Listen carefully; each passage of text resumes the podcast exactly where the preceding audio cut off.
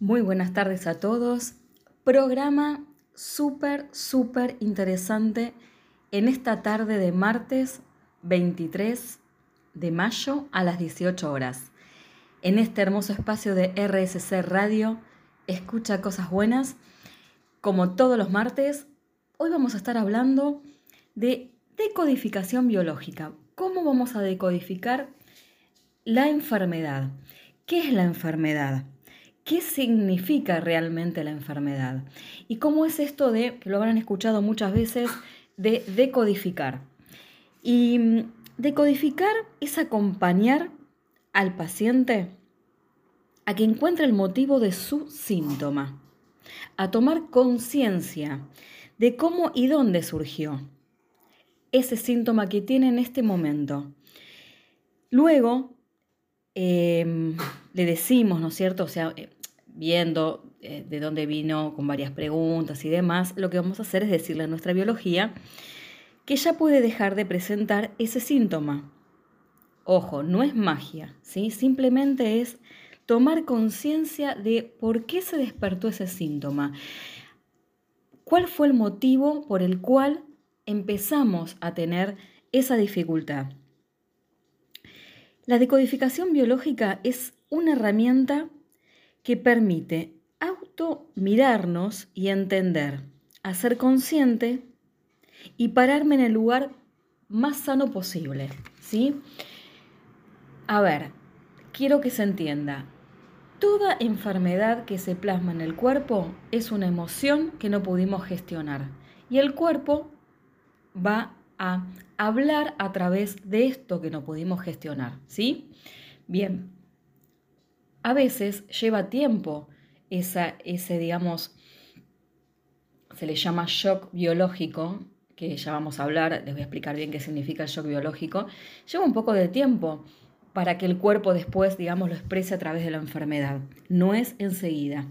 Pero bueno, tengamos en cuenta que todo síntoma, toda enfermedad, tiene un sentido biológico. Tiene eh, un para qué para qué se genera la enfermedad. Esta enfermedad tiene un sentido y es una expresión del inconsciente biológico para dar una solución a un problema de adaptación. Y esto que les digo fue el gran descubrimiento del doctor Hammer. Y me voy a basar un poco a hablarles de él. No ser mucha historia, pero es alguien a quien no podemos dejar de nombrar porque fue quien descubrió que el síntoma tenía una enfermedad, o sea, el síntoma que se basaba en esta enfermedad tenía que ver con esta adaptación biológica y con estas emociones, con este shock biológico cuando uno no puede gestionarlo en el momento.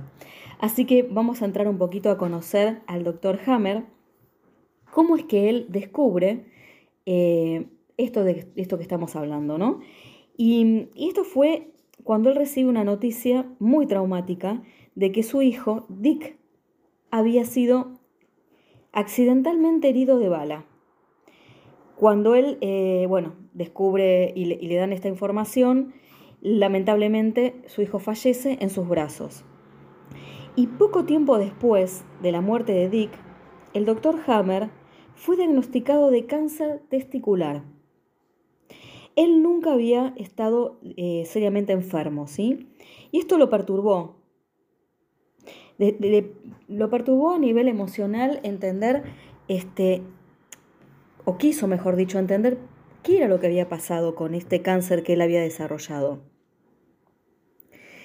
Y lo que él hizo fue postuló que el desarrollo de su cáncer podría estar directamente relacionado por la pérdida inesperada de su hijo. Y él llamó a este choque inesperado síndrome de Dick Hammer, en honor a su hijo Dick. En aquellos tiempos era jefe de una clínica oncológica en la Universidad de Múnich y comenzó a investigar las historias de sus pacientes con cáncer. Y pronto aprendió que, como él, todos ellos habían experimentado un choque inesperado de algún tipo. Siguiendo la hipótesis de que todos los procesos corporales son em, controlados desde el cerebro, él analizó los escáneres cerebrales de sus pacientes y los comparó con los registros médicos y psicológicos correspondientes. Y para el asombro encontró una clara correlación entre ciertos choques de conflictos, cómo se manifestaban estos choques en el órgano y cómo estos procesos están conectados al cerebro, así como lo escucha. Así que el doctor Hammer descubre que cada enfermedad se originaba por un choque o trauma que nos toma completamente por sorpresa. En el momento que el conflicto es inesperado, o sea, ocurre, el choque impacta en un área específica en el cerebro, causando una lesión. Más tarde esto se llamó el foco de Hammer. Las células cerebrales que reciben el impacto envían una señal bioquímica a las células del cuerpo. A esas células del cuerpo correspondientes, ojo, provocando el crecimiento de un tumor, la necrosis de un tejido o la pérdida funcional, dependiendo qué etapa del cerebro reciba el choque. Cada área del cerebro fue programada para responder de manera instantánea a conflictos que pudiesen amenazar nuestra supervivencia. El doctor Hammer también descubrió que cada enfermedad progresa a través de dos fases. Primero, una fase activa, la fase del conflicto, caracterizada por estrés emocional. Y él descubre que la persona siente extremidades frías, falta de apetito, falta de sueño. Y posteriormente, en caso de resolver el conflicto, una fase de curación, este es el periodo en el que la psiqui, el cerebro y el órgano tienen como un proceso, vuelvo a lo mismo, ¿sí?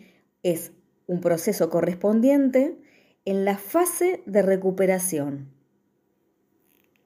Esto, tomen atención, mejor dicho, pongan atención. Esto es frecuentemente un proceso difícil ¿Por qué? Porque es cuando sentimos fatiga, fiebre, inflamación, infección, dolor, es cuando realmente nos sentimos mal. Esto, de esto voy a hablar un poquito más adelante, justamente de estas dos fases que son súper importantes para comprender qué nos pasa en el momento que tenemos este shock biológico, cómo respondemos y lo que pasa después con el cuerpo. Como dije al principio, también les voy a hablar de lo que significa un shock biológico. Pero quiero que sepan y que aprendan que el doctor Hammer llamó a sus descubrimientos las cinco leyes biológicas de la nueva medicina, porque de esto también vamos a hablar. Quiero hablar de las emociones antes de entrar más profundo en la decodificación biológica del ser. Las emociones son cuánticas no conocen ni el tiempo ni el espacio. Son las responsables de la activación de nuestros genes.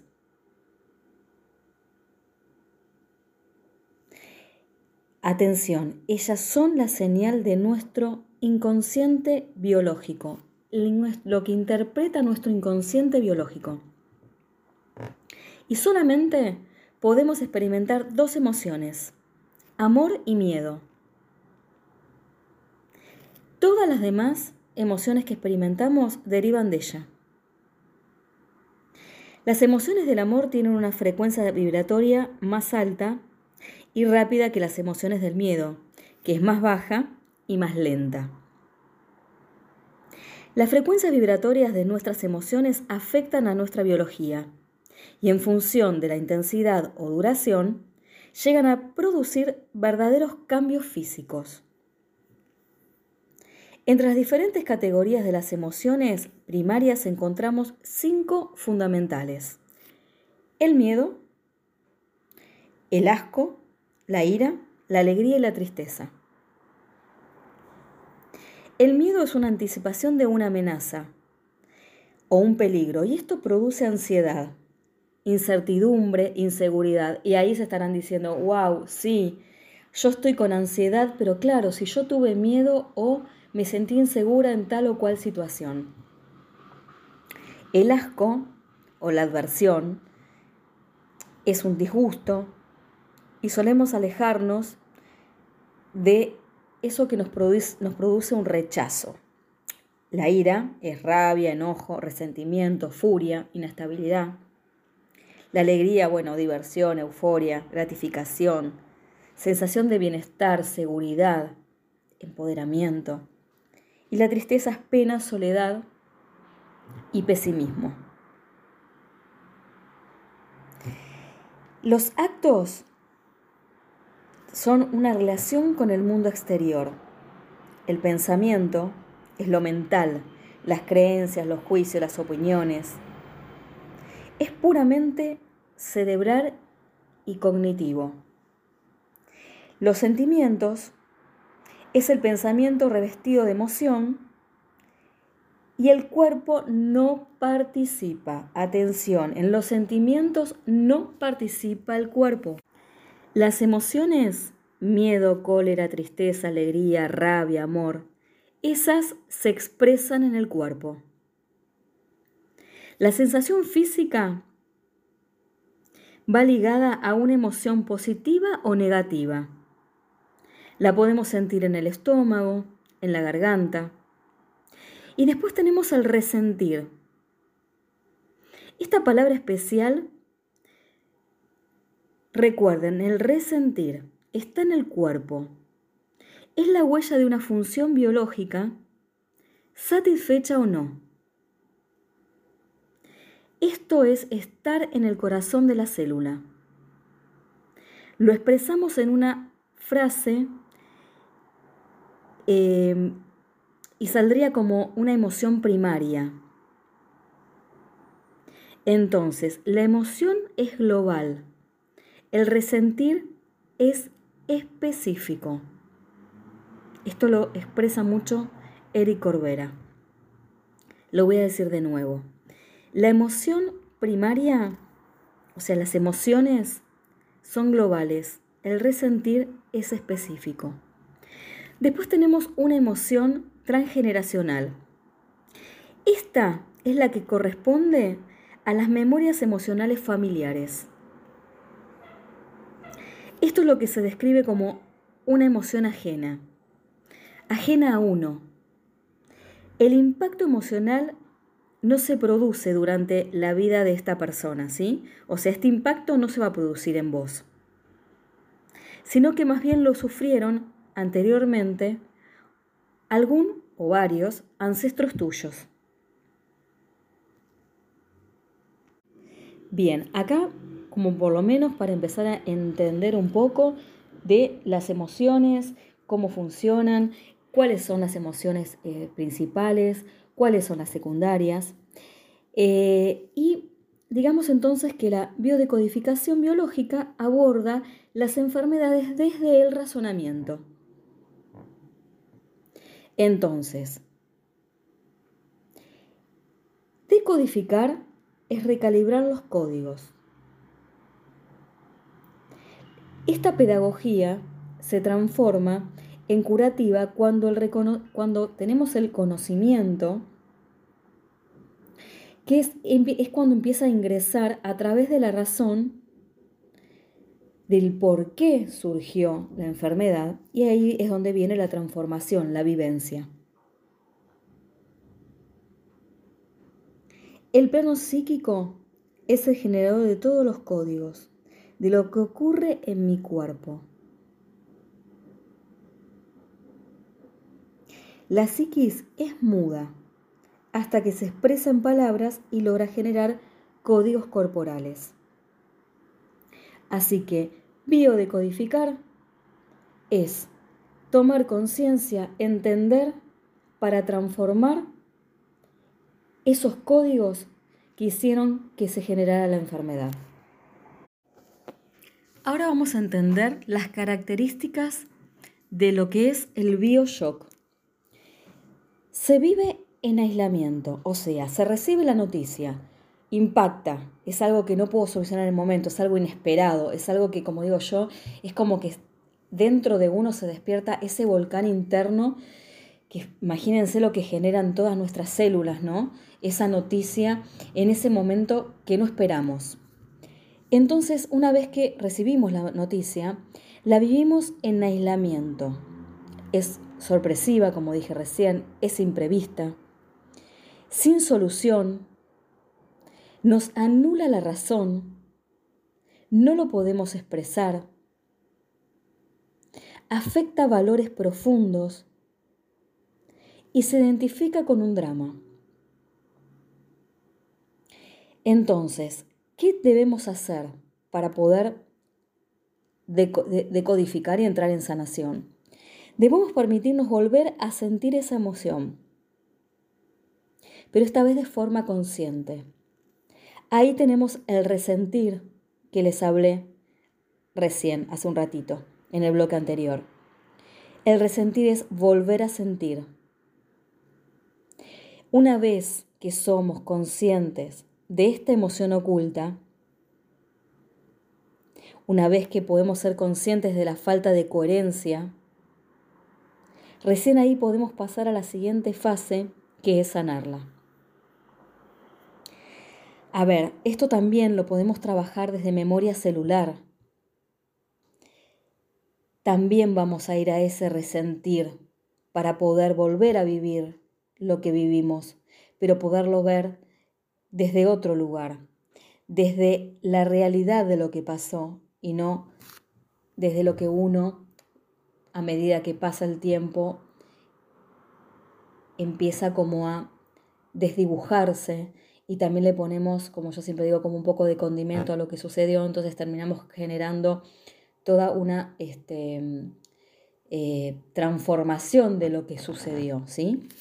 Entonces, digamos que tenemos la capacidad, los seres humanos, de autosanarnos a través del aprendizaje.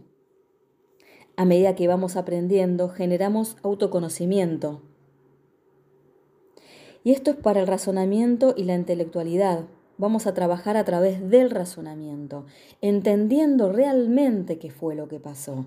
Como digo yo, desmembrando un poco eso que pasó y no quedarnos con lo que creemos que sucedió. Hay diferencias entre lo que es un conflicto biológico y un conflicto psicológico. Y se los voy a explicar para que también ustedes puedan identificar qué tipo de conflictos están, pasando, si es psicológico, si es biológico, si recibieron realmente un shock biológico o no. Un conflicto psicológico no son generados por un de Hammer síndrome, que es lo que explicaba anteriormente. Son de larga duración, son previsibles, hay tiempo de adaptación, las personas no lo viven en aislamiento, lo pueden comentar con otras personas. No generan cambios ni readaptaciones cerebrales y orgánicas. Su contenido se comprende bajo un marco social y cultural. Y su contenido no representa una amenaza a la supervivencia. Ahora, ¿cómo sería un conflicto biológico? Son generados por The Hammer síndrome son agudos, inesperados, imprevisibles. Son vividos en aislamiento, soledad, no se puede comentar. Generan cambios y readaptación cerebrales y orgánicas, como lo que explicaba en un electroencefalograma. Se activan ante una amenaza a la supervivencia, y acá hay algo que es muy interesante que sepan. Los primeros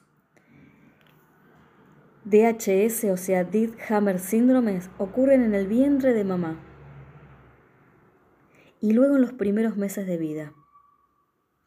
Cuando tenemos seis años, perdón, a ver, a los seis años ya tenemos todo esto incorporado, pero a los seis meses, en realidad de nacidos, ya se activan algunas de todas estas áreas cerebrales, la gran mayoría de ellas. A los seis años, bueno, ya se activaron todas. Después todos los eh, síndromes de, de Hammer posteriores durante toda la vida, como les dije antes. Ahí se, se empiezan como a reactivar. Y estas experiencias previas durante el embarazo y los primeros meses de vida. Entonces, como dije antes, se pueden reactivar durante toda la vida y esto va a ser por repetición o por recordar o revivir. Ahora les voy a hablar de las cinco leyes biológicas de Hammer con respecto a la enfermedad. La primera ley, que sería de dónde proviene el trauma, el shock biológico. Él diría que el trauma es el detonante. No hay enfermedad sin conflicto. Entonces tenemos, por un lado, la vivencia personal, el drama, lo inesperado. Después tenemos lo que sería la divergencia entre la emoción y la razón, el vivirlo en aislamiento y sin solución satisfactoria.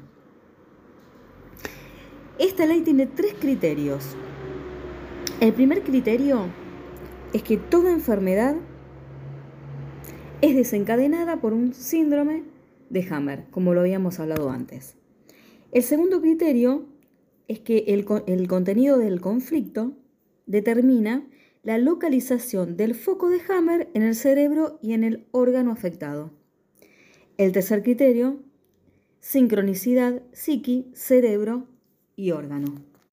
Entonces quedaría bien claro que la primera ley demuestra que existe un síntoma biológico completo y perfecto, a tres niveles, psíquico, cerebral y orgánico. Ahora vamos a la segunda ley, que sería cómo transcurrir la enfermedad. La fase de la enfermedad. Ahí estaríamos hablando del sistema simpático y el sistema parasimpático. Que se lo voy a pasar ahora un poquito por alto, que se los voy a explicar mucho mejor cuando termine de explicar las primeras cinco leyes, que no voy a entrar en tanto detalle para no marearlos, pero sí me interesa mucho la segunda fase porque digamos como que se puede explicar más fácil y se van a identificar con ella. Después tenemos la tercera fase, que sería cómo se comporta la enfermedad. Los programas de supervivencia. Estos se transmiten de generación en generación en los dos primeros meses de vida intrauterina.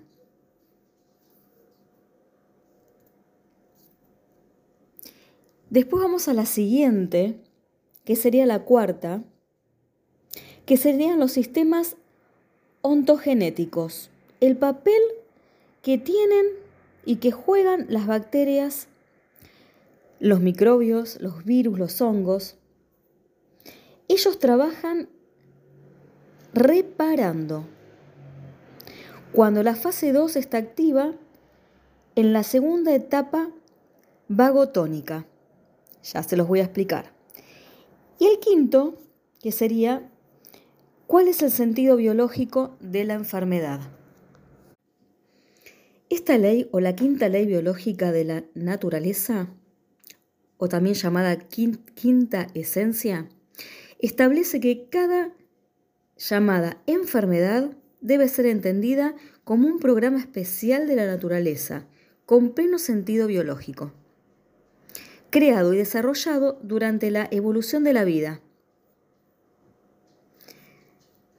Tomando en cuenta nuestros conocimientos de la evolución del hombre, Hammer descubrió que en el curso de varios millones de años cada área cerebral fue programada con ciertas respuestas biológicas, programas que él llamó programas de emergencia, conflictos que pudiesen poner en riesgo la supervivencia del grupo o de las especies. A ver, debido a que cada ser humano nace con estos antiguos programas, ahora nos referimos a ellos como programas especiales de la naturaleza con pleno sentido biológico, ¿sí? en clara oposición al término enfermedad. Ahora ya no lo llamamos enfermedad.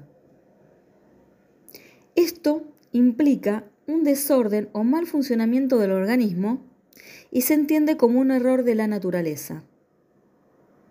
Son, por lo tanto, programas absolutamente necesarios, sensatos y útiles. No hay nada ni de maligno o benigno. Son solamente procesos útiles. Estos programas se activan para superar un obstáculo biológico que sería la confrontación entre una necesidad y su satisfacción.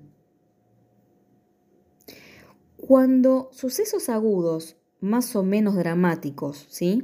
que no se pueden, que no podemos ser eh, verbalizados fácilmente, como siempre digo, cuando no podemos expresar lo que nos pasa, y que nos sorprenden e imposibilitan la satisfacción de esa necesidad, surge un conflicto en el plano biológico.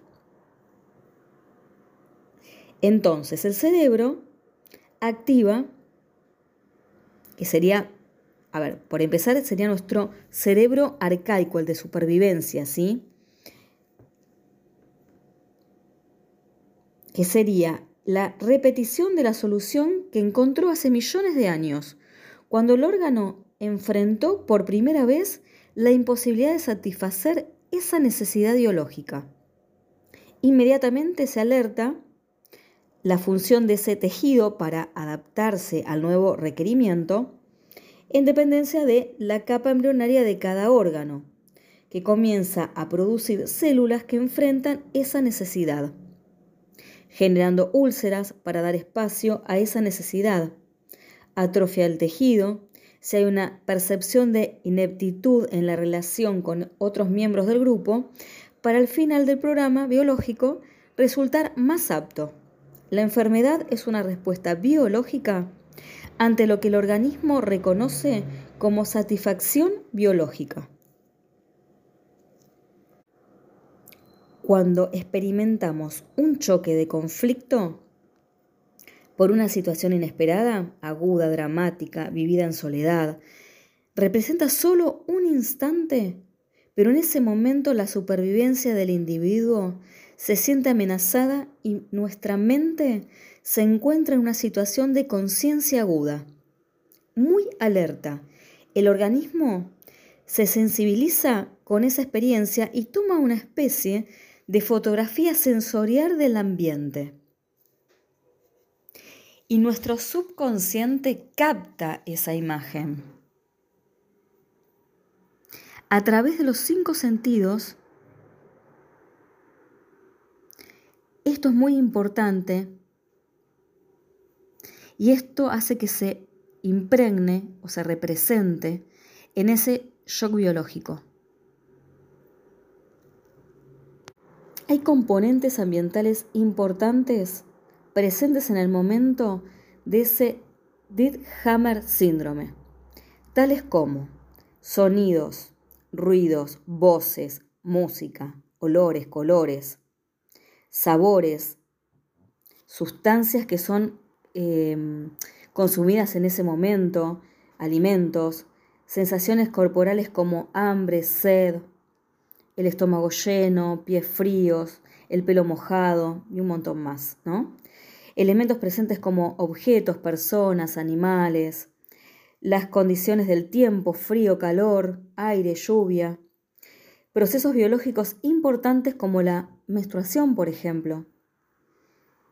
Estas impresiones permanecen almacenadas y conectadas con el mismo contenido emotivo.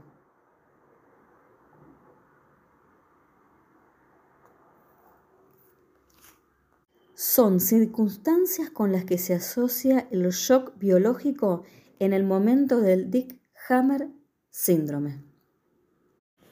Bueno, ahora vamos a hablar de la segunda ley, que era la, eh, cómo transcurre la enfermedad, la fase de la enfermedad, que habíamos dicho que se dividía en dos, sistema simpático y el sistema parasimpático. Bien, para que podamos entender El sistema simpático sería en el momento donde está el trauma emocional. Es la fase reactiva. Es en el momento donde tenemos, donde tuvimos ese shock y donde se empieza a activar internamente lo que hablé anteriormente. Esto de no hablarlo, de hablarlo, perdón, transitarlo en soledad, de no hablarlo, ¿no? De todos este, de estos síntomas que empiezan a venir en el cuerpo. Y digamos que estaría en, la, en el nivel psíquico, que sería el estrés, como dije antes, la pérdida del apetito, por ahí adelgazar, insomnio, em, no sé, ¿qué más le puedo decir? Este, em, despertar, este despertar de la noche y no poder dormir bien. Después tenemos el segundo nivel, que sería el nivel cerebral, que ahí es donde estaría el foco de Hammer, que esto es lo que decíamos que él lo puede ver en el, bueno, hoy ya se puede ver en, un, en, este, en una tomografía cerebral, donde se centraría ese foco en la cabeza. Y el tercer nivel sería el físico. Después tenemos la segunda fase, que sería la parasimpática, que sería la de relajación. Esta fase es la que comienzan todos los conflictos en el cuerpo, donde sentimos, em, a ver qué puede ser, dolores de cabeza, donde sentimos, este, donde podemos tener fiebre, dolores corporales, sea el tramo desde la solución del conflicto hasta la vuelta a la normalidad. Durante ese tiempo el cuerpo va a experimentar infecciones, alergias. Entonces, para que entendamos, el sistema em, simpático es la lucha, es la huida. Es la parte donde tenemos el shock biológico. Y el vagotónico es el descanso, pero es el en el que el cuerpo nos va a pasar un poco esa factura eh, de, de no sentirnos bien, pero es cuando el cuerpo necesita de, digamos, de, vamos a llamarlo de un poco de fiebre, dolor de cabeza, dolor de cuerpo, como para restablecer la normalidad en el cuerpo. Dicho de otra, de otra manera, es como que el cuerpo internamente cuando recibe ese shock biológico es como un volcán interno, donde se nos descompagina todo adentro. Cuando esto pasa, el cuerpo necesita restablecerse y volver a la normalidad. Para poder entrar en un equilibrio, necesita de una infección, necesita de una alergia, necesita de una fiebre, de un dolor de cabeza, como para poder sanar el cuerpo de alguna manera. Seguramente que me estás escuchando y recordarás algún momento en tu vida o varios en los que siempre dijiste, ahora que estoy tranquilo, que el problema pasó, me empiezo a sentir mal. Bueno, ese sería el, periodo que estamos hablando, la fase este, parasimpática, parasimpaticotonía, que también se llama así, que sería la de relajación. Bien, no quiero marearlos más con este tema porque es bastante complejo. Traté un poco como de entrarlos en tema como para ir comprendiendo. Vamos a seguir hablando, vamos a hablar de los síntomas, de por qué tenemos determinados síntomas, qué puede ser lo vivido, pero por sobre todas las cosas lo que quiero decirles es aprendan a gestionar sus emociones, aprendan a hablar, aprendan a decir lo que les pasa, para que nuestro cuerpo no se enferme.